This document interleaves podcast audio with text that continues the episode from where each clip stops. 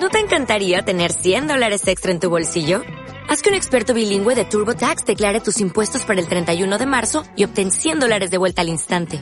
Porque no importa cuáles hayan sido tus logros del año pasado, TurboTax hace que cuenten. Obtén 100 dólares de vuelta y tus impuestos con 100% de precisión. Solo con Intuit TurboTax.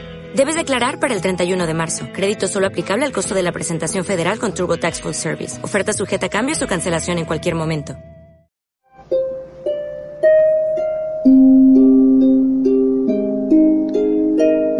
Outlander. Escrito por Diana Gabaldón. Libro 1 de la saga Sassenach. Forastera. Les narra Concepción Rebozo. Capítulo 12. El comandante de la guarnición. Nos estábamos acercando al fuerte William y me puse a pensar seriamente en cuál sería mi plan de acción una vez que llegáramos. Dependería de lo que el comandante de la guarnición hiciera. Si me creía una dama de apuros, tal vez me proporcionara una escolta hasta la costa y mi supuesto embarque a Francia. Pero era posible que sospechara que no era así, con solo verme, llegando en compañía de los Mackenzie. Aunque resultaba evidente que yo no era escocesa, esperaba que no me consideraran algún tipo de espía. Eso creían Colum y Dougal, que yo era una espía inglesa. Me pregunté qué se suponía que yo espiaba. Bueno, deduje que actividades antipatrióticas, como por ejemplo reunir fondos para apoyar al príncipe Carlos Eduardo Estuardo, pretendiente al trono. Sin embargo, en ese caso, ¿por qué había permitido Dougal que viera que él lo hacía? Podría haberme enviado fuera antes de comenzar esa parte de la asamblea, aunque el discurso había sido en gaélico, argumenté conmigo misma. Esa podía ser la cuestión, reflexioné. Recordé el brillo en los ojos de Dougal al decirme que no pensaba que hablara gaélico. Tal vez había sido una prueba para saber si realmente yo ignoraba el idioma. Era obvio que no mandarían a Escocia a un espía inglés que no pudiera hablar con más de la mitad de la gente. Pero no. La conversación que había escuchado entre Jamie y Dougal indicaba que Dougal era jacobita. Aunque al parecer Colum no lo era, aún. Comenzaba a dolerme la cabeza con todas estas suposiciones y me alegré de ver que nos aproximábamos a un pueblo bastante grande. Por lo general, eso significaba que había una buena posada y comida decente. La posada era de hecho espaciosa, según los parámetros a los que ya me había acostumbrado, aunque la cama parecía hecha para enanos, enanos pulgosos. Por lo menos estaba en una habitación separada. En varias de las posadas más pequeñas había dormido en un catre en el salón, rodeada de hombres que roncaban y siluetas envueltas en capas escocesas. A pesar de lo primitivo del alojamiento, solía dominarme el sueño enseguida exhausta después de un día a caballo y una velada con el consabido discurso político de Dougal. La primera noche, sin embargo, había pasado más o menos una media hora despierta, fascinada por la variedad de ruidos que producía el aparato respiratorio masculino. Un dormitorio lleno de estudiantes de enfermería no se le parecía ni por asomo. Mientras escuchaba aquel coro se me ocurrió que los hombres internados en una sala de hospital rara vez roncan. Respiran hondo, jadean, gimen en ocasiones y en otras lloran o gritan dormidos. Sin embargo, nada era equiparable a este saludable bullicio. Tal vez fuera porque los hombres heridos o enfermos no podían dormir tan profundamente como para abandonarse a semejante alboroto. Si mis observaciones eran correctas, mis compañeros gozaban de excelente salud, desde luego. Su aspecto era saludable, y desparratados, y con los rostros relajados brillando a la luz de la chimenea. El completo abandono de aquellas siluetas dormidas sobre la madera dura de era el producto de un apetito tan vigoroso como el de sus estómagos en la cena. Curiosamente reconfortada por aquella cacofonía, me había cubierto con mi capa de viaje y me había dormido. En comparación, ahora me sentía desamparada en el solitario esplendor de mi pequeño y hediondo desván. A pesar de haber quitado las sábanas y golpeado el colchón para desalentar a posibles acompañantes indeseables, no podía dormir en la silenciosa oscuridad que envolvió la habitación cuando apagué la vela. Se escuchaban los ecos distantes del salón, dos pisos más abajo, pero esto solo servía para destacar aún más mi propio aislamiento. Era la primera vez que me habían dejado completamente sola desde mi llegada al castillo y no estaba segura de que en realidad me gustara. Me debatía inquieta al borde del sueño cuando mis oídos capturaron un crujido de maderas del suelo del corredor. Eran los pasos lentos y titubeantes como si el intruso dudara antes de escoger las tablas más resistentes para apoyar los pies. Me senté de golpe, tanteé en busca de una vela y una caja de cerillas que había junto a la cama. Mi mano, en su búsqueda ciegas, golpeó la caja de cerillas y cayó al suelo con un ruido suave. Me paralicé y las pisadas en el corredor se detuvieron. Escuché un leve sonido en la puerta, como si alguien buscara el picaporte. Sabía que la puerta carecía de cerrojo, aunque tenía los pasadores para cada uno. No pude encontrarlo antes de acostarme. Cogí el candelabro y le quité la vela y me levanté con el mayor sigilo. Las bisagras de la puerta chirriaron levemente cuando ésta se abrió. La única ventana del cuarto estaba cerrada, sin embargo pude distinguir la silueta al abrirse la puerta. La silueta creció luego para mi sorpresa y de pronto se encogió y desapareció mientras la puerta volvía a cerrarse. La calma reinó otra vez. Me quedé apoyada contra la pared durante lo que me pareció un siglo sin respirar siquiera. En tanto intentaba escuchar por encima de los fuertes latidos de mi corazón por fin me acerqué a la puerta, siempre pegada a la pared, convencida de que las maderas del suelo eran más resistentes allí.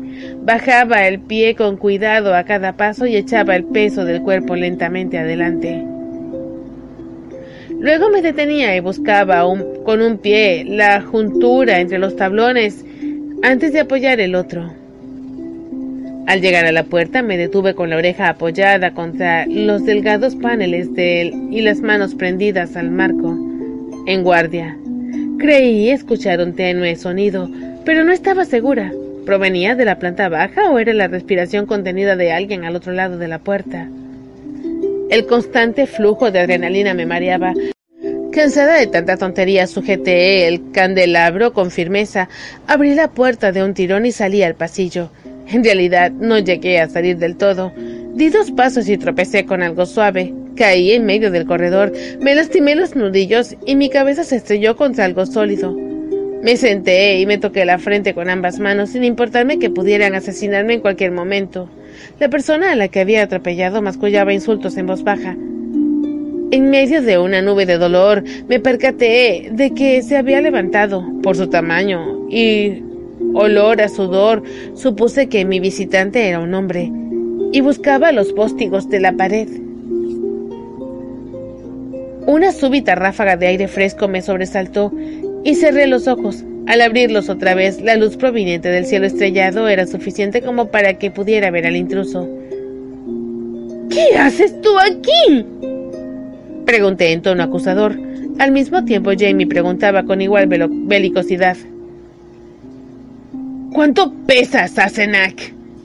57 kilos, respondía aún confundida antes de añadir. ¿Por qué? Casi me aplastas el hígado, contestó y se tocó la zona afectada. Además, casi me matas del susto. Estiró la mano y me ayudó a levantarme. ¿Estás bien? No, me golpeé la cabeza. Mientras me masajeaba el lugar del golpe, busqué a mi alrededor, en el corredor vacío. ¿Con qué me tropecé? pregunté. Con mi cabeza, dijo algo malhumorado. Bueno, pues te lo mereces. ¿Qué haces escondido detrás de mi puerta? Me miró con fastidio. No estaba escondido, Sasenak. Por Dios, dormía, o al menos trataba de hacerlo. Se pasó la mano por lo que parecía ser un chichón en la frente. ¿Dormías aquí?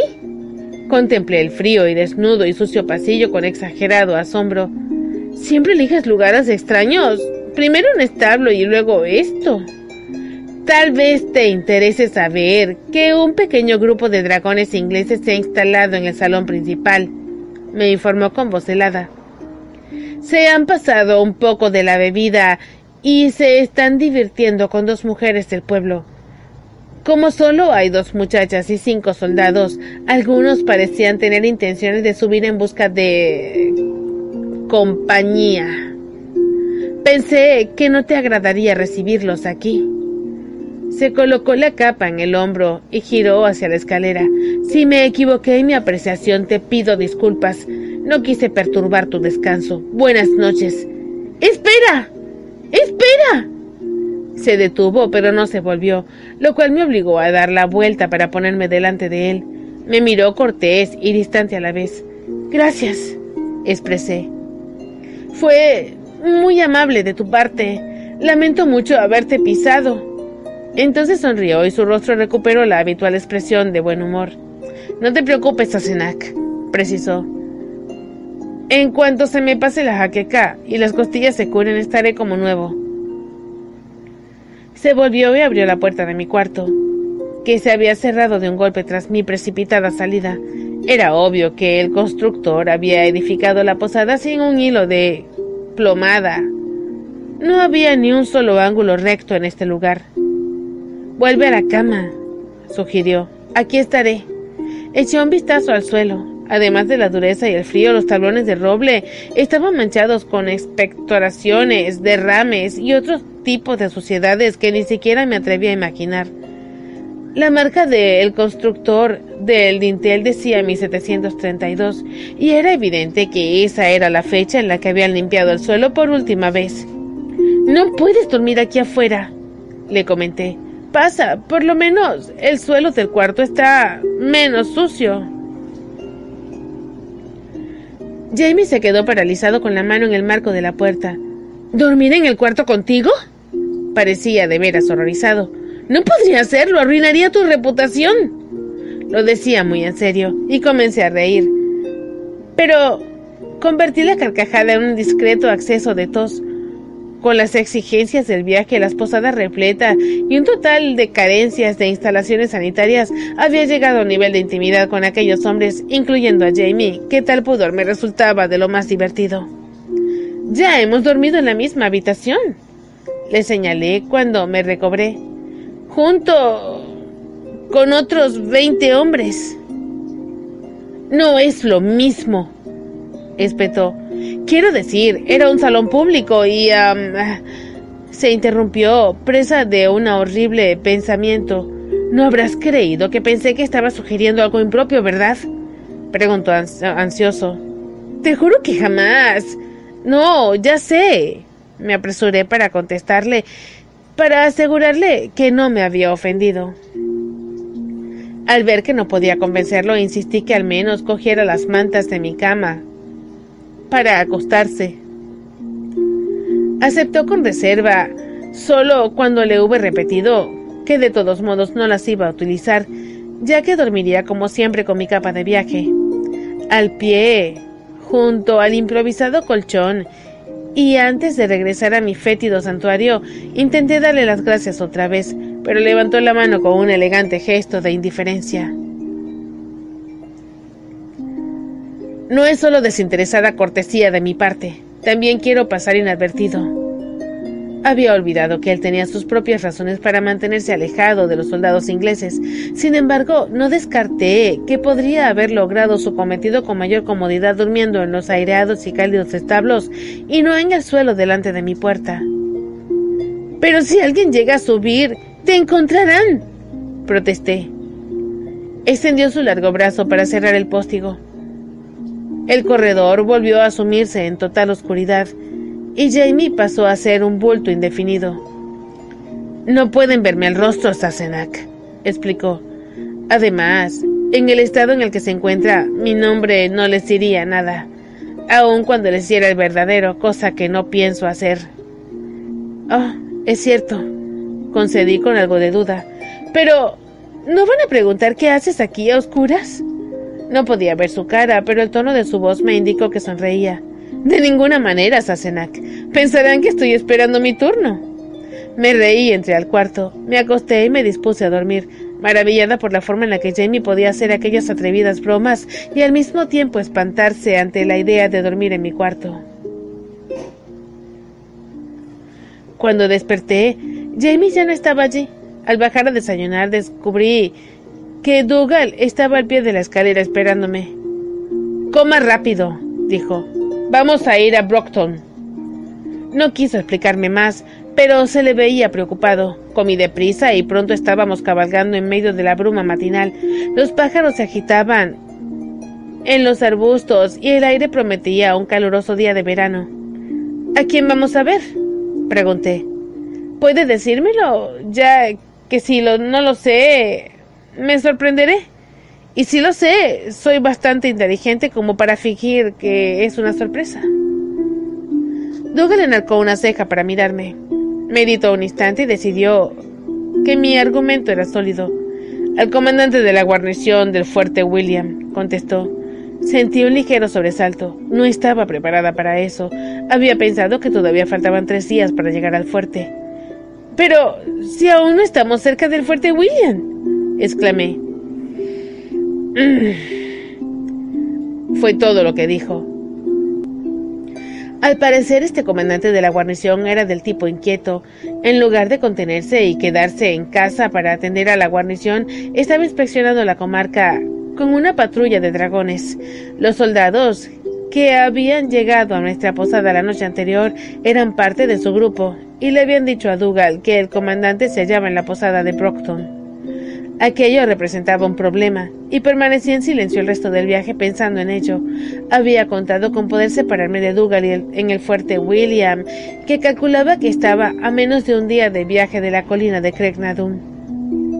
Incluso sin los utensilios necesarios para acampar y sin comida ni recursos, pensaba que podía recorrer aquella distancia sola y encontrar el círculo de piedras. Con respecto a lo que ocurriría después, bueno, no había manera de saberlo hasta llegar allí. Sin embargo, este nuevo acontecimiento complicaba mis planes.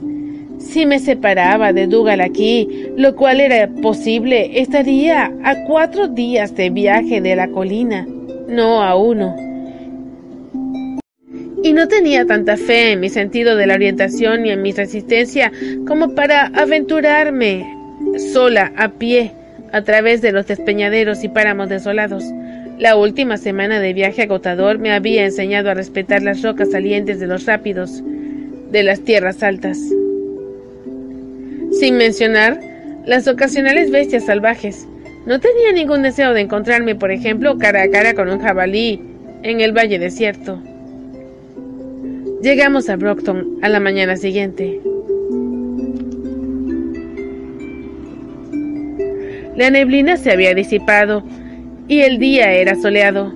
Me sentía optimista. Tal vez resultaría todo fácil. Después de todo, convencer a un comandante de la guarnición de que me brindara una pequeña escolta para acompañarme a la colina no debería ser complicado. Comprendí por qué el comandante había elegido Brockton para hospedarse. El pueblo contaba con dos tabernas. Una de ellas era un imponente edificio de tres pisos con un establo adjunto. Nos detuvimos allí y entregamos los caballos a un palafrenero, que se movía tan despacio que parecía momificado. Para cuando llegó a la puerta del establo nosotros ya estábamos dentro y Dougal pedía un refrigerio al tabernero. Me quedé abajo, delante de un plato de galletas de avena de aspecto rancio, mientras Dougal subía la escalera hacia el santuario del comandante. Me resultó algo extraño verlo partir. Habían tres o cuatro soldados ingleses en el salón que me miraban y comentaban entre sí en voz baja. Después de un mes entre los escoceses del clan Mackenzie, la presencia de los dragones ingleses me ponía inexplicablemente nerviosa. Me dije que me estaba comportando como una estúpida paranoica. En realidad eran compatriotas míos, aunque lo fueran en épocas diferentes. descubrí que echaba de menos la agradable compañía de Ned Cowan y la simpatía y familiaridad de Jamie, cualquiera que fuera su apellido. Lamenté no haber tenido la oportunidad de despedirme antes de partir. De pronto escuché que Dougal me llamaba desde la escalera y me hacía señas para que subiera. Me pareció más lúgubre que de costumbre. Se apartó en silencio para dejarme pasar y me señaló una habitación. El comandante de la guarnición estaba de pie junto a la ventana. Su delgada y erecta figura me recordaba a algo.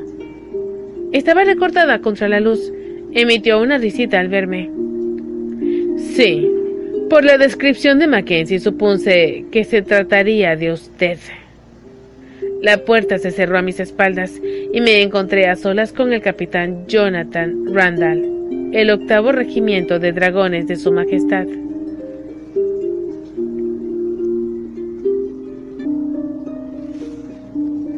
Esta vez llevaba un reluciente uniforme rojo y pardo con puños de encaje y una peluca empolvada y cuidadosamente rizada, pero las facciones eran las mismas, el rostro de Frank. No podía respirar. En esta ocasión, sin embargo, noté el rictus despiadado de los labios y el toque arrogante de sus hombros erguidos. Sin embargo, sonrió con amabilidad y me invitó a sentarme. La habitación tenía un mobiliario simple, un escritorio, una silla, una mesa alargada y varios bancos. El capitán randalizó una seña al soldado apostado junto a la puerta, quien sirvió con torpeza la jarra de cerveza que depositó delante de mí. El capitán, con otro gesto de la mano, le indicó al soldado que volviera a su posición y se sirvió cerveza él mismo. Luego, con movimientos elegantes se sentó en un banco al otro lado de la mesa. De acuerdo, pronunció en tono afable. ¿Por qué no me cuenta quién es y cómo llegó hasta aquí? Dado que no tenía alternativa, le relaté la misma historia que le había contado a Colum, omitiendo tan solo los groseros detalles de su propio comportamiento, que de todos modos él ya conocía. No sabía cuánto le había dicho Dougal y no quería caer en contradicciones. El capitán se mantuvo cortés pero escéptico durante mi relato. Se molestó menos en ocultar su incredulidad que Colum y se balanceó en el banco mientras consideraba los hechos. Oxfordshire, no. Que yo sepa, mm, no hay ningún Beauchamp en Oxfordshire. ¿Y cómo lo sabe? Le espeté. Usted es de Sussex. Abrió los ojos sorprendidos. Tuve deseos de morderme la lengua. ¿Y puedo preguntarle cómo sabe usted eso? inquirió. Eh, por su voz, su acento, agregué enseguida. Es obvio que usted es de Sussex. Las cejas oscuras casi rozaron los rizos de la peluca. Caramba, ni a mis tutores ni a mis padres les alegrará saber que mi manera de hablar refleja tan claramente mi origen, señora, comentó, después de dedicar tanto tiempo y dinero a remediarlo. Pero dado a que usted es una experta en acentos locales, expuso y se volvió hacia el hombre parado junto a la pared. Sin duda podrá identificar el terruño de mi soldado. Cabo Hawking. ¿Me haría el favor de recitar algo? ¿Cualquier cosa? añadió al ver la expresión confusa del hombre. ¿Algún verso popular, tal vez? Al cabo, un joven de rostro robicundo y aspecto estúpido se lo quedó mirando desesperado alrededor de un cuarto buscando una inspiración. Se puso en posición firme y entonó. La rolliza Meg me lavaba la ropa y un día se me ocurrió llevársela toda. Esperé a que me la trajera y entonces la hice pagar. Bueno, suficiente, cabo. Gracias. Randall volvió a despedirlo con un ademán y el soldado reasumió su postura contra la pared bañado en sudor.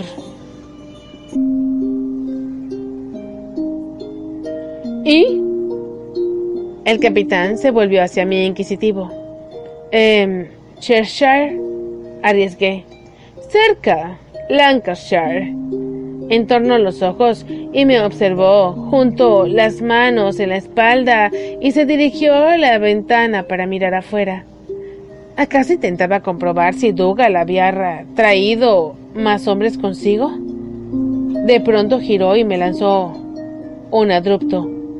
¿Parlez-vous français? Très bien, le respondí de inmediato. ¿Por qué? La dio la cabeza y me miró con intensidad. Que me cuelguen si creo que usted es francesa. Dijo, como si hablara consigo mismo. Podría ser, pero jamás conocí una franchute que pudiera distinguir un acento vulgar londinense como el de Cornish. Sus uñas bien cuidadas repiquetearon en la superficie de la mesa. ¿Cuál es su apellido de soltera, señora? Buchamp. Mire, capitán, manifesté con mi sonrisa más encantadora. A pesar de lo divertido que me resulta jugar al juego de las preguntas con usted, me agradaría concluir con los preliminares y arreglar la continuación de mi viaje. Ya me he retrasado bastante y no favorece a su caso que adopte usted esa actitud frívola, señora. Me interrumpió con los ojos entornados. Había visto a Frank hacer eso cuando le disgustaba algo y sentí que me temblaban las rodillas. Apoyé las manos en los muslos para tranquilizarme. No tengo ningún caso que favorecer, declaré con la misma audacia que pude. No exijo nada de usted ni de la guarnición, tampoco de los Mackenzie, solo quiero que me permitan proseguir mi viaje en paz. No veo razón alguna por qué usted pueda oponerse. Me clavó la mirada y apretó los labios con fastidio. ¿Con qué no? Bueno, considere por un momento mi posición, señora, y tal vez mis razones le resulten más evidente. Hace un mes estaba yo con mis hombres persiguiendo una banda de escoceses no identificados que habían huido con cierta cantidad de ganado de una propiedad cercana a la frontera, cuando... Ah, así es que eso era lo que hacían, exclamé. No lo sabía, agregué dócil. El capitán Randa suspiró. Decidió guardarse lo que pensaba y continuar con su relato. En medio de esa legítima persecución, prosiguió en tono mesurado, me encuentro con una mujer inglesa medio desnuda, en un lugar donde ninguna dama inglesa debería estar, ni siquiera con la escolta apropiada que se resiste a mi interrogatorio y ataca a mi persona. Usted me atacó primero, repliqué indignada cuyo cómplice me deja inconsciente de un golpe por la espada y luego huye obviamente con ayuda de alguien.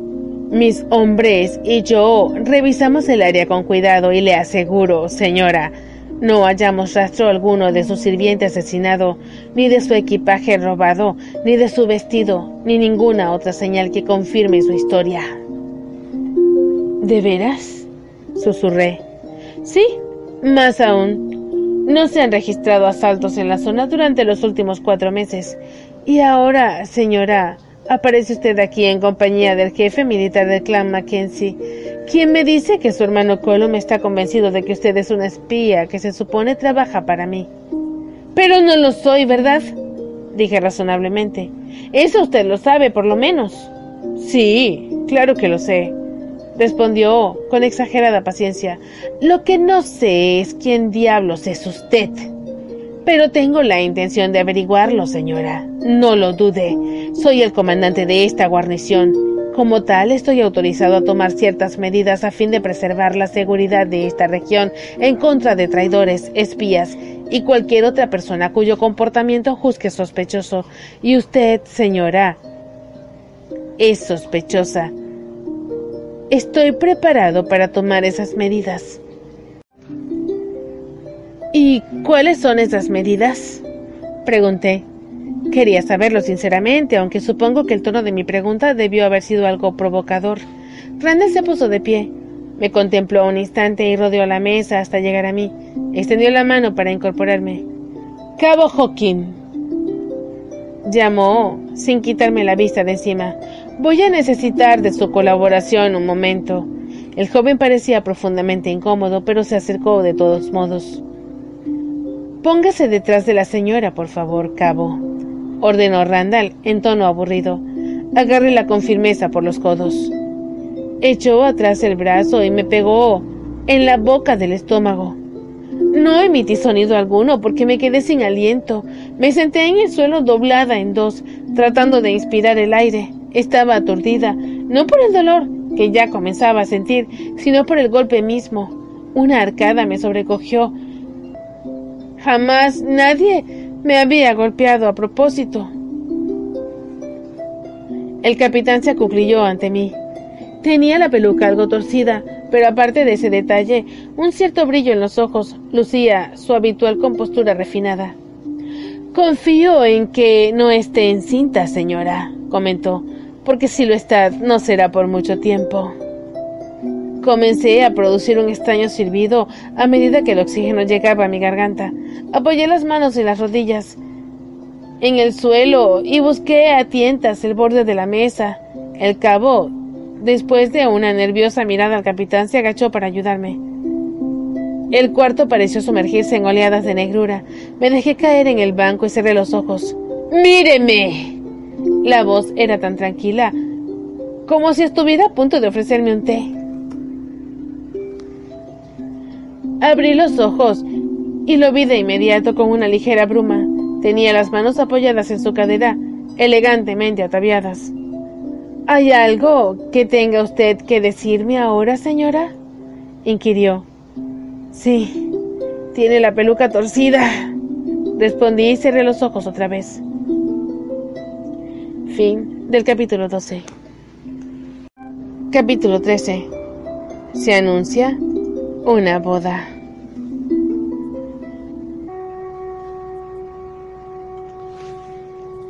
Estaba sentada en el salón con la vista clavada en una taza de leche, luchando contra las ganas de vomitar.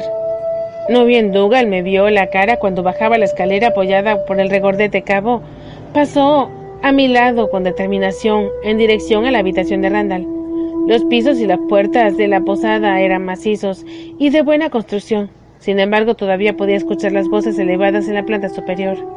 Alcé la taza de leche, pero las manos todavía me temblaban demasiado para beber. Me recuperaba lentamente de los efectos físicos del golpe, pero no del horror que había sentido. Yo sabía que ese hombre no era mi marido, no obstante el parecido era tan marcado y yo estaba tan familiarizada con estas facciones que casi había confiado en él. Le había hablado como había hecho con Frank, segura de su buen trato y hasta de su comprensión. Su malvado ataque había dado la vuelta a esos sentimientos y eso me trastornaba. Me trastornaba también, me asustaba. Había visto sus ojos cuando se acuclilló junto a mí. Por un instante algo había vibrado en el fondo de aquella mirada. Se esfumó enseguida, pero no quería volver a verlo nunca más. El ruido de una puerta en el piso de arriba me devolvió a la realidad. Las fuertes pisadas de la escalera anunciaron la rápida aparición de Dougal, seguido de cerca por el capitán Randall. De hecho, parecía que el capitán perseguía al escocés y tuvo que detenerse en seco cuando Dougal al verme se plantó con brusquedad de pie a la escalera. Con una mirada iracunda por encima del hombro hacia el capitán Randall, Dougal se acercó hacia mí, arrojó una moneda sobre la mesa y me levantó del brazo sin decir una sola palabra. Llegamos a la puerta antes de que yo pudiera reaccionar. Solo logré captar la extraordinaria expresión de avidez en el rostro del oficial inglés. Montamos y partimos antes de que tuviera tiempo para acomodar mi voluminosa falda alrededor de las piernas, por lo que se elevó como un paracaídas a mi alrededor. Dougal guardaba silencio, pero los caballos al parecer percibieron su prisa. Cuando alcanzamos el camino principal ya íbamos al galope.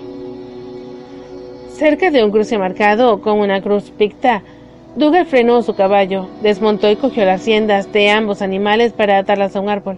Me ayudó a bajar y desapareció entre los arbustos haciéndome señas para que fuera detrás de él.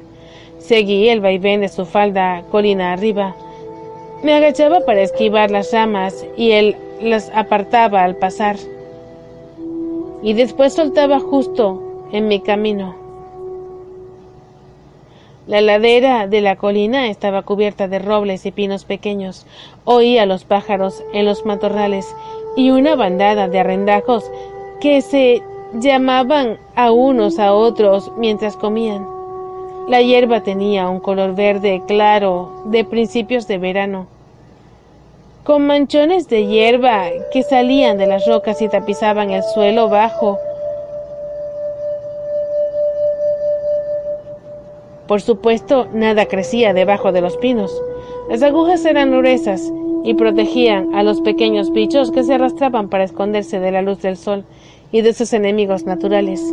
Los aromas penetrantes me hacían daño en la garganta. Había visitado aquellas colinas antes y olido los mismos perfumes en primavera. Sin embargo, el olor de los pinos entonces se diluía con el humo de los coches que circulaban por el camino y las voces de la gente que paseaban reemplazaban el trino de los arrendajos. La última vez que había caminado por un sendero similar, el suelo estaba plagado de papeles y colillas de cigarrillo en lugar de las violetas y malvas que lo cubrían ahora. En realidad, los papeles eran un precio bastante razonable para pagar por algunas de las bendiciones de la civilización, como antibióticos y teléfonos. Pero en aquel momento estaba dispuesta a conformarme con las violetas. Necesitaba un poco de paz y allí la había. De improviso, justo antes de llegar a la cima de la colina, Duga giró y desapareció dentro de un tupido retamar. Me interné tras él con cierta dificultad y lo encontré sentado en una piedra plana junto a un pequeño manantial. A sus espaldas se erguía un gran bloque de piedra oblicuo castigado por el paso del tiempo, con una figura humana vaga e indistinta grabada en la superficie manchada. Me di cuenta de que debía tratarse de un santuario. Estos pequeños templos de santos poblaban las tierras altas y solían encontrarse en los sitios apartados, incluso aquí arriba. Había restos de tela colgado en las ramas de un cerval inclinado sobre el agua, testimonios de los visitantes que rezaban al santo para pedirle buena salud o buen viaje, tal vez. Dougal me saludó con una inclinación de cabeza, se persignó y bajó la cabeza junto agua con las manos. El agua tenía un color oscuro extraño y un olor todavía peor. Parecía un manantial de azufre, pero hacía calor y tenía sed. Así que lo seguí su ejemplo y bebí. El sabor del agua era algo amargo, pero estaba fría y no era intragable. Bebí poco a poco. Me mojé la cara, el cuello, las manos. El camino había sido muy polvoriento. Levanté el rostro y lo sorprendí mirándome con una expresión rara, en parte curiosa y en parte recelosa. Demasiada escalada, nada más para beber, ¿verdad? Aventuré. Teníamos cantimploras llenas en los caballos, y dudaba que Dougal quisiera pedirle al santo patrono del manantial que lo protegiera durante el viaje de regreso a la posada. Daba la impresión de ser un hombre que creía en métodos más prácticos. ¿Conoce usted bien al capitán? Preguntó de pronto. No tan bien como usted, le espeté. Lo vi una sola vez antes de hoy y fue un encuentro casual. No nos llevamos nada bien. Para mi sorpresa, el rostro severo se iluminó un poco.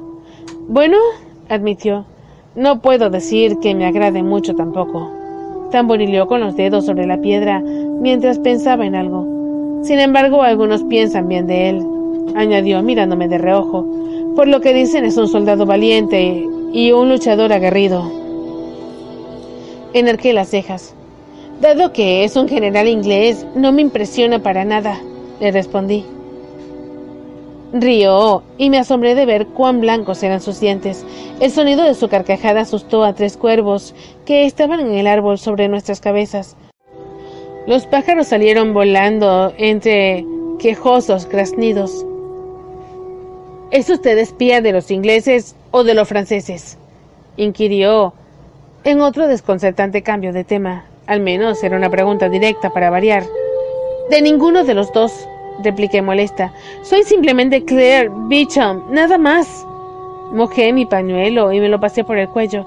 Gotas refrescantes cubrieron mi espalda.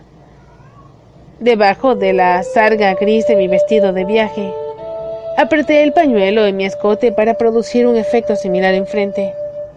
Dougal guardó silencio durante unos minutos, al tiempo que me observaba llevar a cabo mis precarias abluciones. Ha visto la espalda de Jamie, pronunció de repente.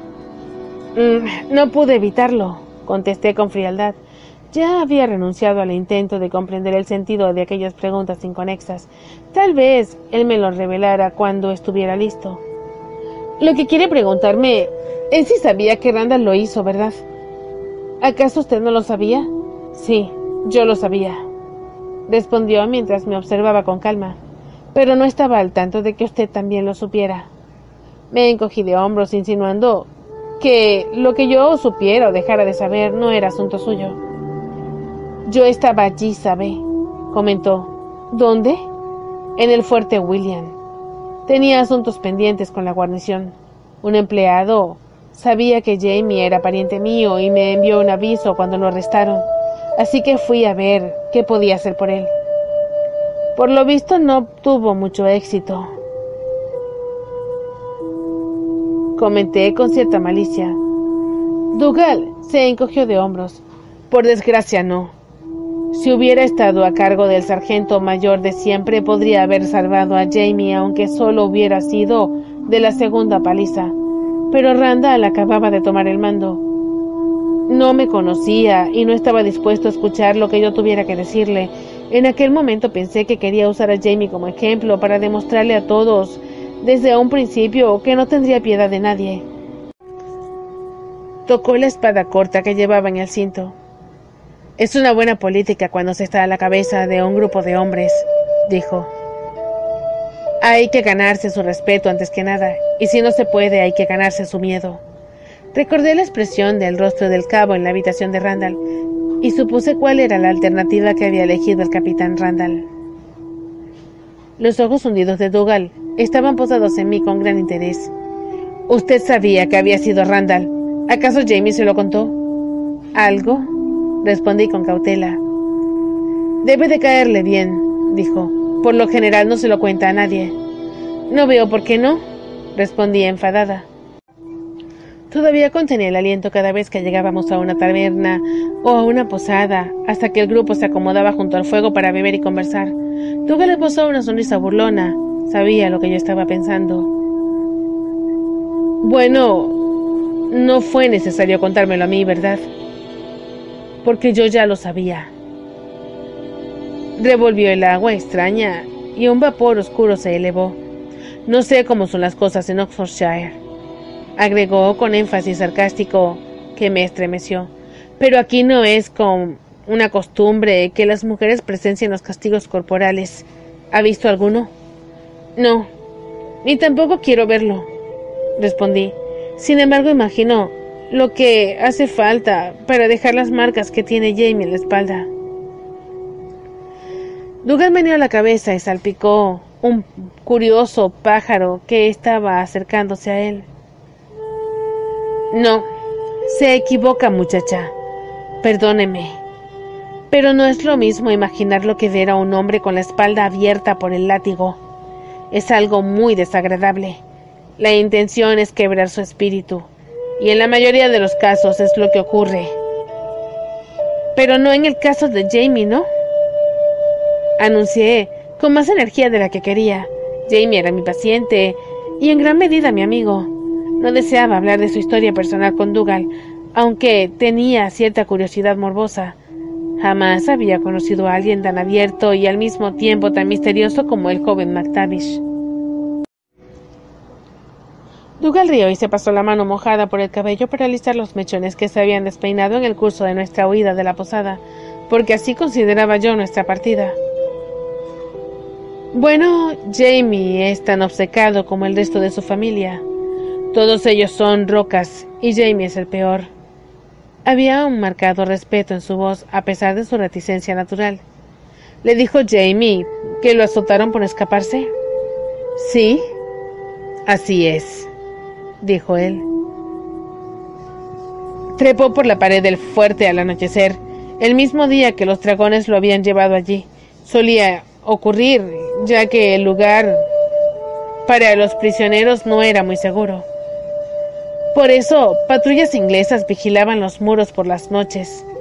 El empleado de la guarnición me dijo que Jamie peleó como un loco, pero eran casi seis contra uno y los seis llevaban mosquetes. La lucha duró poco. Jamie pasó la noche encadenado y fue llevado al poste de azotes a primera hora de la mañana.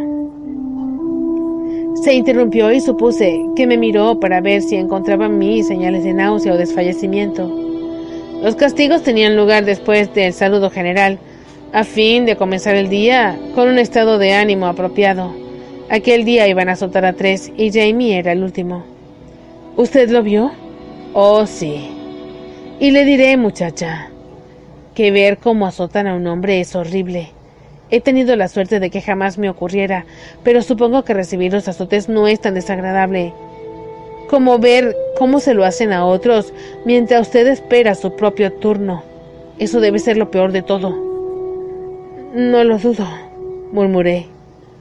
Dougal asintió y continuó su relato. Jamie parecía bastante apesadumbrado, pero no movió un solo pelo, ni siquiera al escuchar los gritos de los demás. ¿Sabe que la piel hace un ruido al rascarse? Sí. Eso mismo pensé yo. Dijo, con una mueca de asco al recordar la escena. Sin mencionar la sangre y las heridas. Escupió con cuidado para no salpicar el manantial ni a la piedra. Se me revolvió el estómago y al verlo... Y yo no soy un hombre impresionable, muchacha. Dougal prosiguió su espantoso relato. Al llegarle el turno a Jamie, caminó hasta el poste. A algunos hombres hay que arrastrarlos, pero no a Jamie. Extendió los brazos para que el cabo le quitara las ataduras que llevaba y lo atara entonces al poste. El cabo intentó tirarle del brazo para colocarlo en posición, pero Jamie no se lo permitió y dio un paso atrás. Yo esperaba que intentara huir, pero en cambio se quitó la camisa. Estaba rota y sucia. No obstante, la dobló con cuidado como si se tratara de su ropa de domingo, y la depositó en el suelo. Se acercó al poste erguido como un soldado y levantó las manos para que lo ataran. Dougal movió la cabeza maravillado. La luz del sol se filtraba por entre las hojas del cerval, dibujando sombras en su rostro. Parecía un hombre visto a través de un velo de encajes. Sonreí ante mi ocurrencia y él asintió con aprobación, pensando que mi reacción se debía a su historia. Sí, muchacha, ese tipo de valor es poco frecuente. No era ignorancia, ya había visto cómo azotaban a los otros y sabía lo que le esperaba. Simplemente había decidido que no había forma de evitarlo. La audacia en la batalla es común entre los escoceses, ¿sabe? Pero enfrentarse al miedo a sangre fría es desusado en cualquier hombre. En aquel entonces Jamie solo tenía 19 años, agregó. Debió de ser un espectáculo horroroso, dije con ironía. Me sorprende que no se descompusiera. Dougal notó el sarcasmo y lo dejó pasar. Estuve a punto, muchacha, respondió enarcando las cejas oscuras. La sangre brotó con el primer latigazo y el minuto siguiente la espalda del chico estaba roja y azul. Sin embargo, no gritó ni suplicó ni se retorció para intentar salvarse. Solo apoyó la frente en el poste y se quedó allí. Se sacudía cuando el látigo lo golpeaba, por supuesto, pero nada más. Dudo que yo hubiera podido resistirlo, admitió. No hay muchos que puedan hacerlo. Se desmayó en la mitad y lo reavivaron después con agua para terminar. Muy desagradable, señalé. Pero, ¿por qué me lo cuenta? Aún no he terminado. Dougal extrajo un cuchillo del cinto y comenzó a limpiarse las uñas con la punta. Era un hombre aseado, a pesar de las dificultades para mantenerse limpio en el viaje. Jamie estaba encorvado, continuó. La sangre le corría por la espalda y, le manchaba la falda. No me pareció que se hubiera desmayado, solo estaba demasiado débil para mantenerse en pie. Entonces el capitán Randall apareció en el patio. No sé por qué no había estado allí desde un principio. Tal vez tuvo algún asunto que atender. En todo caso, Jamie lo vio llegar, cerró los ojos y dejó caer la cabeza como si estuviera inconsciente. Dougal frunció el entrecejo y se concentró en una de sus uñas. El capitán se molestó bastante porque ya habían azotado a Jamie. Al parecer quería reservarse ese placer. Aún así, ya no había mucho que hacer al respecto, pero entonces se le ocurrió investigar el intento de huida de Jamie. Levantó el cuchillo y examinó la hoja. Luego comenzó a afilar el borde en la piedra en la que estaba sentado. Cuando terminó, muchos soldados temblaban de pie a cabeza. Hay que reconocer que el hombre tiene facilidad de palabra. Eso es cierto, convine con sequedad. Frotaba el cuchillo rítmicamente en la roca. A cada momento una chispa débil saltaba del metal y golpeaba en alguna aspereza de la piedra. Bueno, en el transcurso de la investigación, descubrió que Jamie tenía consigo una hogaza de pan y algo de queso cuando lo atraparon. Randall meditó un momento y esbozó una sonrisa que no me gustaría ver ni siquiera en el rostro de mi abuela. Declaró que dado que el robo era un grave delito, la pena debía ser severa y lo sentenció allí mismo a otros cien azotes. Me estremecí al pensar en eso. ¡Eso lo mataría! Dougal asintió. Sí, eso opinó el médico de la guarnición y dijo que no podía permitirlo. Era necesario darle al prisionero una semana para curarse antes de recibir el segundo castigo. ¡Qué humanitario, ¿no? comenté. Por Dios. ¿Y qué le pareció eso al capitán Randall? Al principio no le gustó nada, pero después lo aceptó. El sargento mayor, que podía distinguir un desmayo verdadero, ordenó que destataran a Jamie. El muchacho trastabilló un poco, pero se mantuvo en pie, y algunos de los hombres lo vitorearon, lo cual no complació para nada al capitán. Tampoco le gustó que el sargento cogiera la camisa de Jamie y se la diera al chico, aunque el gesto recibió la aprobación de la tropa. Dougal giró la hoja varias veces y la observó con ojo crítico. Apoyó el cuchillo en la rodilla y me miró. Es muy fácil ser valiente en la taberna, con un vaso de cerveza en la mano. No lo es tanto en el campo de batalla, con las balas que pasan cerca de tu cabeza y la hierba húmeda en el trasero. Es más difícil cuando estás enfrente al enemigo cara a cara, con la propia sangre corriéndote por las piernas. Imagino que sí, contesté. Me sentí algo mareada a pesar de todo. Metí ambas manos en el agua y dejé que el oscuro líquido me refrescara las muñecas. Fui a ver a Randall esa semana. Hablamos mucho e incluso le ofrecí una compensación. Oh, eso me conmueve. Susurré, pero abandoné mi intento al ver su mirada airada. No, de veras. Fue un gesto amable de su parte, aunque supongo que Randall rechazó su ofrecimiento. Sí, así fue. Y todavía no sé por qué, ya que mi experiencia me dice que los oficiales ingleses no son en general muy escrupulosos en lo que atañe a sus finanzas. Y las ropas que usan los capitanes, en especial el señor Randall, son caras.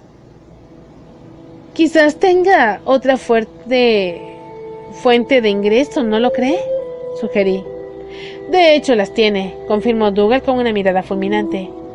De todos modos, titubeó y luego continuó más despacio. Regresé para estar presente durante la segunda ronda de azotes, aunque no podía hacer mucho por Jamie, pobre chico. En aquella ocasión, Jamie era el único prisionero al que debían azotar. Los guardias le habían quitado la camisa antes de llevarlo fuera, poco después del amanecer, en una fría mañana de octubre. Noté que el muchacho estaba muerto de miedo, prosiguió Dougal, pero caminaba sin duda y no permitía que el guardia lo tocara. Vi que le temblaban tanto por el frío como por los nervios, y la piel se le ponía de gallina en los brazos y en el pecho y el rostro empapado de sudor. Unos minutos después llegó Randall, con el látigo enrollado bajo el brazo. Las puntas de plomo de trallas repiqueteaban unas contra otras mientras caminaba. Después de estudiar a Jamie con frialdad, había indicado al sargento mayor que girara al prisionero para verle la espalda. Dougal hizo una mueca. Muy penoso. La espalda aún estaba lastimada y en carne viva, con las llagas negras y el resto amarillo por los cardenales. La sola idea de que el látigo volviera a golpear esas heridas me estremeció al igual que a la mayoría de los que estábamos allí. Entonces Randall se volvió hacia el sargento mayor y le dijo Hermoso trabajo, sargento Wickes. Veremos si logro igualarlo. Con suma minuciosidad, llamó al médico de la guarnición y le pidió que certificara oficialmente que Jamie estaba en condiciones de recibir su siguiente castigo. ¿Ha visto alguna vez a un gato jugando con un ratoncito? preguntó Dougal. Era igual. Randall caminó alrededor del muchacho haciendo comentarios nada gratos, y Jamie permaneció allí de pie como un roble, mudo, con los ojos clavados en el poste, sin mirar a Randall en ningún momento. Observé que se agarraba de los codos para dejar de temblar, y Randall lo vio también. Apretó los labios y le dijo Creí que este era el joven que hace solo una semana gritaba que no tenía miedo de morir. Un hombre que no tiene miedo de morir no puede tener miedo a unos pocos azotes, ¿cierto? y golpeó a Jamie con el mango del látigo en el estómago. Entonces Jamie le clavó la mirada y le dijo No, pero tengo miedo a congelarme mientras termina usted de hablar. Dougal suspiró. En fin, fue una respuesta valiente, pero muy osada, dadas las circunstancias. Flagelar a un hombre nunca es agradable, pero hay formas de hacer que sea aún peor como golpear de lado para que el corte sea más profundo, o tirar del látigo más fuerte en los riñones, por ejemplo. Meneó la cabeza. Es espantoso. Frunció el entrecejo y eligió las palabras con cuidado. La expresión del rostro de Randall era intensa y algo encendida, como cuando un hombre mira a un joven que le gusta. Usted sabe. Era como si estuviera haciendo a Jamie algo mucho peor que despellejarlo vivo. Para el décimo quinto azote, la sangre se deslizaba por las piernas del chico y tenía la cara cubierta de lágrimas y sudor. Bueno, se apresuró a añadir al ver mi estado. No diré nada más excepto que sobrevivió. Cuando el cabo le desató las manos, casi se cayó, pero el cabo y el sargento mayor lo agarraron por los brazos y lo sujetaron hasta que pudieron colocarlo en un sitio donde podía sostenerse solo.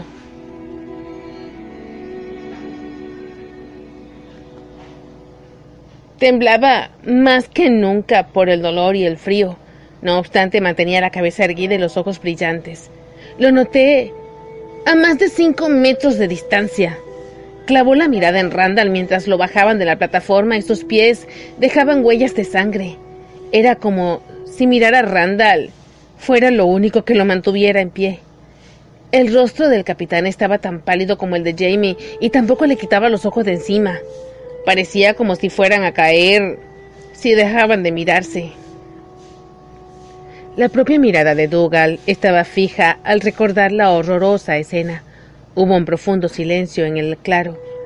El único sonido era el ligero susurrar del viento entre las hojas y el herbar. Cerré los ojos y le escuché un momento. ¿Por qué? pregunté por fin, con los ojos todavía cerrados. ¿Por qué me lo cuenta? Dougal me estaba observando con atención cuando abrí los ojos. Volví a hundir la mano en el agua y me mojé las sienes. Pensé que serviría como una descripción de su personalidad, repuso. ¿De Randall? Lancé una carcajada burlona. Por el amor de Dios, no necesito más evidencia sobre su personalidad, gracias. De Randall, convino, y también de Jamie. Lo miré incómoda.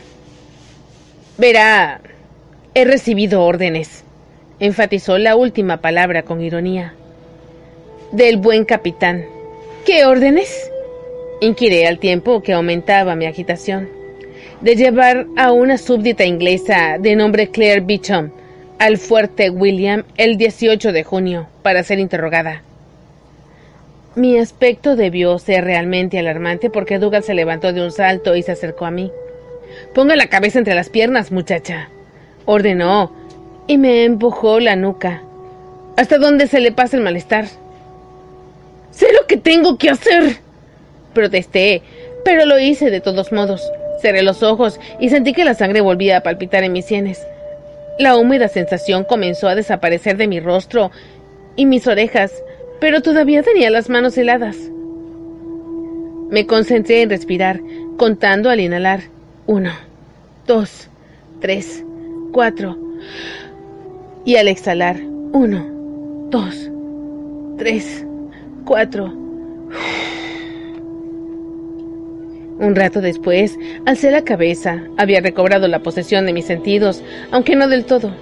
Dougal se había sentado de nuevo en la roca y aguardaba pacientemente cuidando que yo no cayera de espaldas al manantial. Hay una salida, precisó de pronto, la única que se me ocurre. Dígame cuál. Respondí e intenté sonreír sin mucho éxito. Muy bien. Se echó hacia atrás y luego hacia adelante para explicarme. Randall tiene derecho a interrogarla porque usted es una súbdita de la corona inglesa. Por lo tanto, debemos cambiar eso. Le clavé la mirada sin comprender. ¿Qué es lo que quiere decir? Usted también es súbdito de la corona, ¿no? ¿Cómo podríamos cambiar algo así? La ley escocesa es muy parecida a la ley inglesa, expuso con el entrecejo fruncido, pero no igual. Un oficial inglés no puede interrogar a un escocés a menos que tenga pruebas contundentes de un delito cometido en, o una sospecha fundada. Aún en el caso de sospecha, no puede sacar a un súbdito escocés de las tierras del clan sin permiso del jefe de clan en cuestión. ¿Ha estado hablando con Ned Cowan? Le dije, y me sentía mareado otra vez. Asintió. Sí, así es. Pensé que llegaríamos a esta situación y me dijo que lo que yo pensaba, la única forma en que puedo negarme legalmente a entregarla a Randall es si usted deja de ser inglesa para ser escocesa. ¿Pasar a ser escocesa? Repetí. El mareo se convirtió en una terrible sospecha. La sospecha se convirtió en algo que confirmé con las siguientes palabras de Dougal. Sí, afirmó y asintió al ver mi expresión. Debe casarse con un escocés lo antes posible. Con el joven Jamie. No podría hacerlo. Bueno. Con el entrecejo fruncido, Dougal consideró la situación. Supongo que podría elegir a Rupert. Es viudo y tiene una granja arrendada, pero es bastante mayor y... Tampoco quiero casarme con Rupert. Es lo más absurdo. No encontraba las palabras. Me puse de pie de un salto y caminé por el claro, aplastando los frutos caídos del cerval. Jamie es buen muchacho, argumentó Dougal todavía sentado en la roca. Es verdad que carece de propiedades en este momento, pero tiene buen corazón. No sería cruel con usted. Además, es um, un estupendo luchador y tiene buenas razones para odiar a Randall. Cásese con él y peleará hasta morir para protegerla. Pero, pero, pero no puedo casarme con nadie, exclamé. Dougal me atravesó con la mirada. ¿Por qué no, muchacha? ¿Acaso su marido está vivo aún? No, eh, es solo que... Eh, es ridículo. Este tipo de cosas no ocurren. Se había calmado al escuchar mi negativa. Ahora alzó la vista al sol y se incorporó para marcharse. Será mejor que nos vayamos. Hay mucho que hacer. Tendremos que obtener una dispensa especial. Murmuró como si hablara consigo mismo. Pero nadie puede arreglar eso. Me cogió del brazo mientras seguía susurrando para sus adentros. Me aparté de él. No me casaré con nadie. Aseveré con firmeza. Dougal no pareció alterarse. Se limitó a enarcar las cejas. ¿Acaso quiere que se le entregue a Randall? ¡No! Se me ocurrió algo. Entonces, ¿me cree cuando le digo que no soy una espía inglesa? Ahora sí, dijo con énfasis. ¿Por qué ahora sí y antes no? Señaló con la cabeza el manantial y la figura grabada en la roca. Debía de tener cientos de años, mucho más vieja que el enorme cerval que daba sombra a la fuente y cubría el agua negra con sus flores blancas. Es el manantial de San Ninian, Usted bebió del agua antes de que yo se lo pidiera. Esta vez estaba realmente azorada. ¿Y uh, eso qué tiene que ver? Pareció sorprendido y esbozó una sonrisa torcida. Hmm, ¿No lo sabía? También los llaman el manantial de los mentirosos. El agua tiene un olor de infierno. A los que beben el agua y luego mienten, se les queman las entrañas. Mm, comprendo.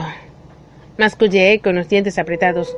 Bueno, pues, como puede ver, mis entrañas están intactas. Así que puede creerme si le digo que no soy una espía ni inglesa ni francesa. Y puede creerme también cuando le digo algo más, Ducal Mackenzie. No me voy a casar con nadie. No me escuchaba.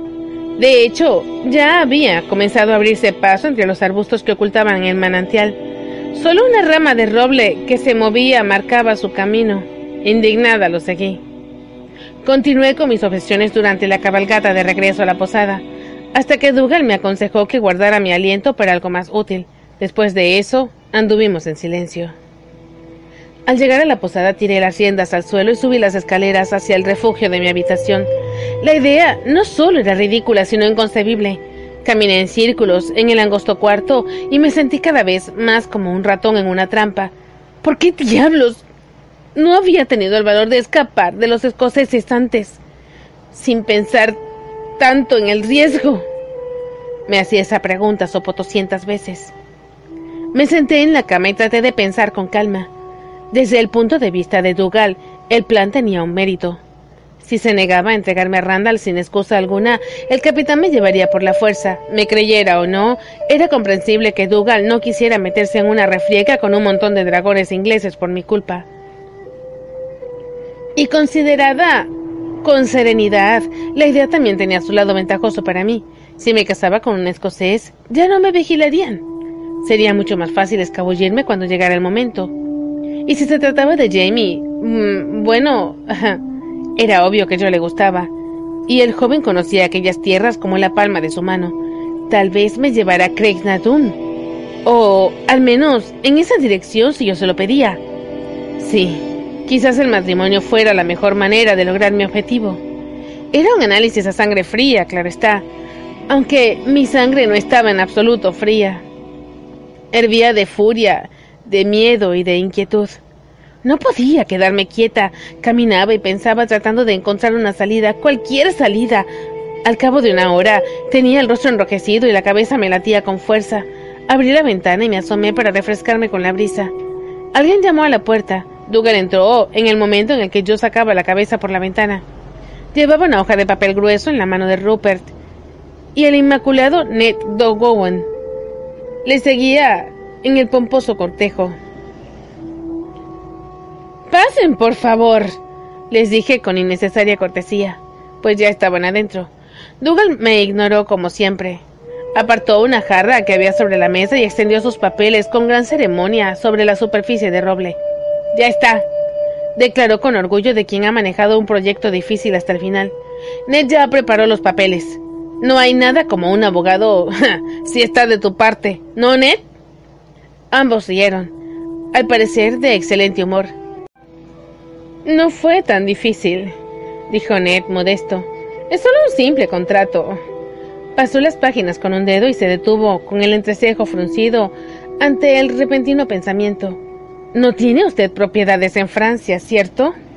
preguntó y me miró por encima de los bifocales que usaban para trabajar. Mi gesto negativo lo tranquilizó.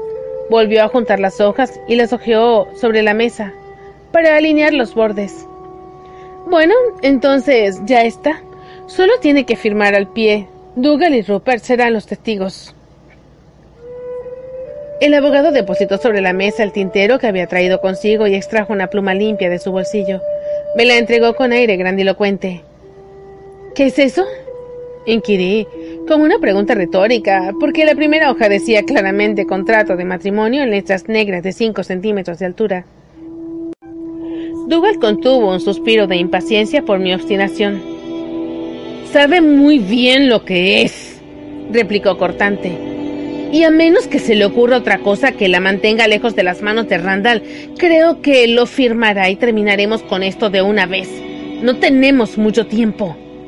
En realidad no se me ocurría nada, ni siquiera después de la hora que había pasado machacando el asunto. Por más que me resistiera, comenzaba a creer que esta increíble alternativa era la única y la mejor. Pero no quiero casarme, insistí. De pronto pensé que mi opinión no era la única que contaba en el tema. Recordé a la joven de cabello rubio que había visto besar a Jamie en el castillo. Y tal vez Jamie no quiera casarse conmigo, añadí. ¿Acaso lo han pensado? Dougal descartó mi argumento. Jamie es un soldado. Hará lo que se le ordene. Y usted también, afirmó. A menos, por supuesto, que prefiera la cárcel inglesa. Clavé la mirada en él respirando con dificultad. Había estado nerviosa desde la abrupta partida de la oficina de Randall. Ahora mi preocupación aumentaba frente a esta nueva disyuntiva. Quiero hablar con él, anuncié de pronto. Dougal enarcó las cejas con fastidio. ¿Con Jamie? ¿Por qué? ¿Por qué? Porque me están obligando a casarme con él y por lo que sé, él ni siquiera está enterado. Era obvio que esto era intrascendente para Dougal, pero acabó por ceder. Acompañado por sus esbirros, partió en busca de Jamie al salón principal. Jamie apareció enseguida. Estaba perplejo, lo cual era comprensible totalmente. ¿Sabías que Dougal quiere que nos casemos? Pregunté bruscamente. La expresión de su rostro se aflojó. Ah, sí, lo sabía. Pero estoy segura de que un joven como tú... Em, comenté. Quiero decir, ¿acaso no hay alguien más de quien estés... Em, interesado? Parecía confundido y sin embargo comprendió de inmediato. ¿Te refieres a que si estoy comprometido? ¿No? No soy buen candidato para ninguna chica. Se apresuró a continuar, como si su explicación fuera a ofenderme. Es decir, no tengo propiedades y solo cuento con una paga de soldado para vivir. Se acarició la barbilla y me miró inseguro. Bueno, también está el problemilla de que mi cabeza tiene precio Ningún padre quiere que su hija se case con un hombre al que puedan arrestar y colgar en cualquier momento. ¿Habías pensado en eso? Hice un gesto con la mano para indicar que su condición de prófugo era una consideración menor a la luz de la monstruosidad de una posible boda. Me quedaba un último recurso. ¿No te molesta que no sea virgen? Vaciló un momento antes de responder. Mm, no, en realidad no, contestó despacio siempre y cuando a ti no te moleste que yo sí lo sea. Sonrió al ver mi boca abierta de asombro y se volvió hacia la puerta. Supongo que uno de los dos tenía que hacerlo, ¿no? Alguien tiene que saber cómo se hace todo, ¿no? Concluyó. La puerta se cerró con suavidad a sus espaldas. Era evidente que el romance había terminado. Una vez firmados los papeles, bajé con cuidado las empinadas escaleras de la posada y me dirigí al bar del salón principal. Un whisky. Pedí al viejo desgreñado posadero. Me clavó una mirada fría, pero una señal de Dougal lo instó a darme una botella y un vaso. Este último era grueso y verdoso, algo sucio, con el borde descacarillado, pero era hueco, y eso era todo lo que me importaba en aquel momento.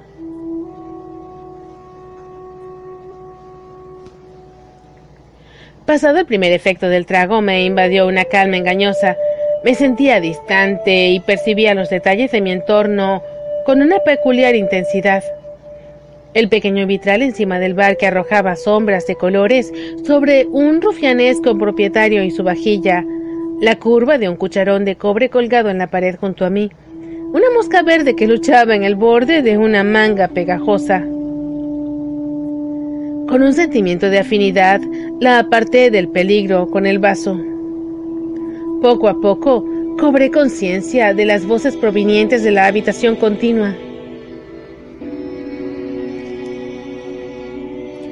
Dougal había desaparecido allí después de hablar conmigo, supuestamente para concluir el procedimiento de la otra parte contrayente.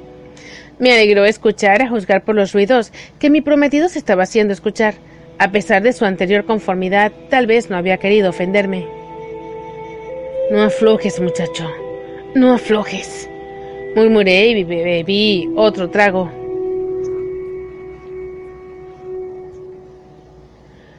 Poco más tarde sentí una mano que me separaba los dedos para quitarme el vaso verde. Otra mano me sujetaba el codo. Por Dios, estás borracha. Demasiado borracha dijo una voz en mi oído. Era una voz ronca, pensé, como si su dueño hubiese comido papel de lija. Me reí ante la concurrencia. ¡Cállate, mujer! exclamó la voz áspera y desagradable. Se apagó gradualmente mientras su dueño se volvía para hablar a otra persona. Borracha y ruidosa como una cotorra. ¿Qué se puede esperar? Otra voz interrumpió a la primera, pero no pude distinguir lo que decía. Las palabras me llegaban turbias e incomprensibles. Sin embargo, Era un sonido más agradable, profundo, casi reconfortante. Se acercó más y logré entender algunas palabras. Hice un esfuerzo por concentrarme, pero mi atención había vuelto a dispersarse. La mosca estaba de nuevo en la zapicadura y forcejeaba en el centro, sin esperanza alguna. Así estaba yo. La luz del vitral se desparramaba sobre ella y reflejaba chispas sobre la panza verde. Mi mirada se clavó en la diminuta mancha verde que parecía latir mientras la mosca se retorcía y luchaba. Hermana, no tienes ninguna posibilidad. Y yo tampoco. Dije, y la chispa se apagó. Fin del capítulo 13. Hasta la próxima.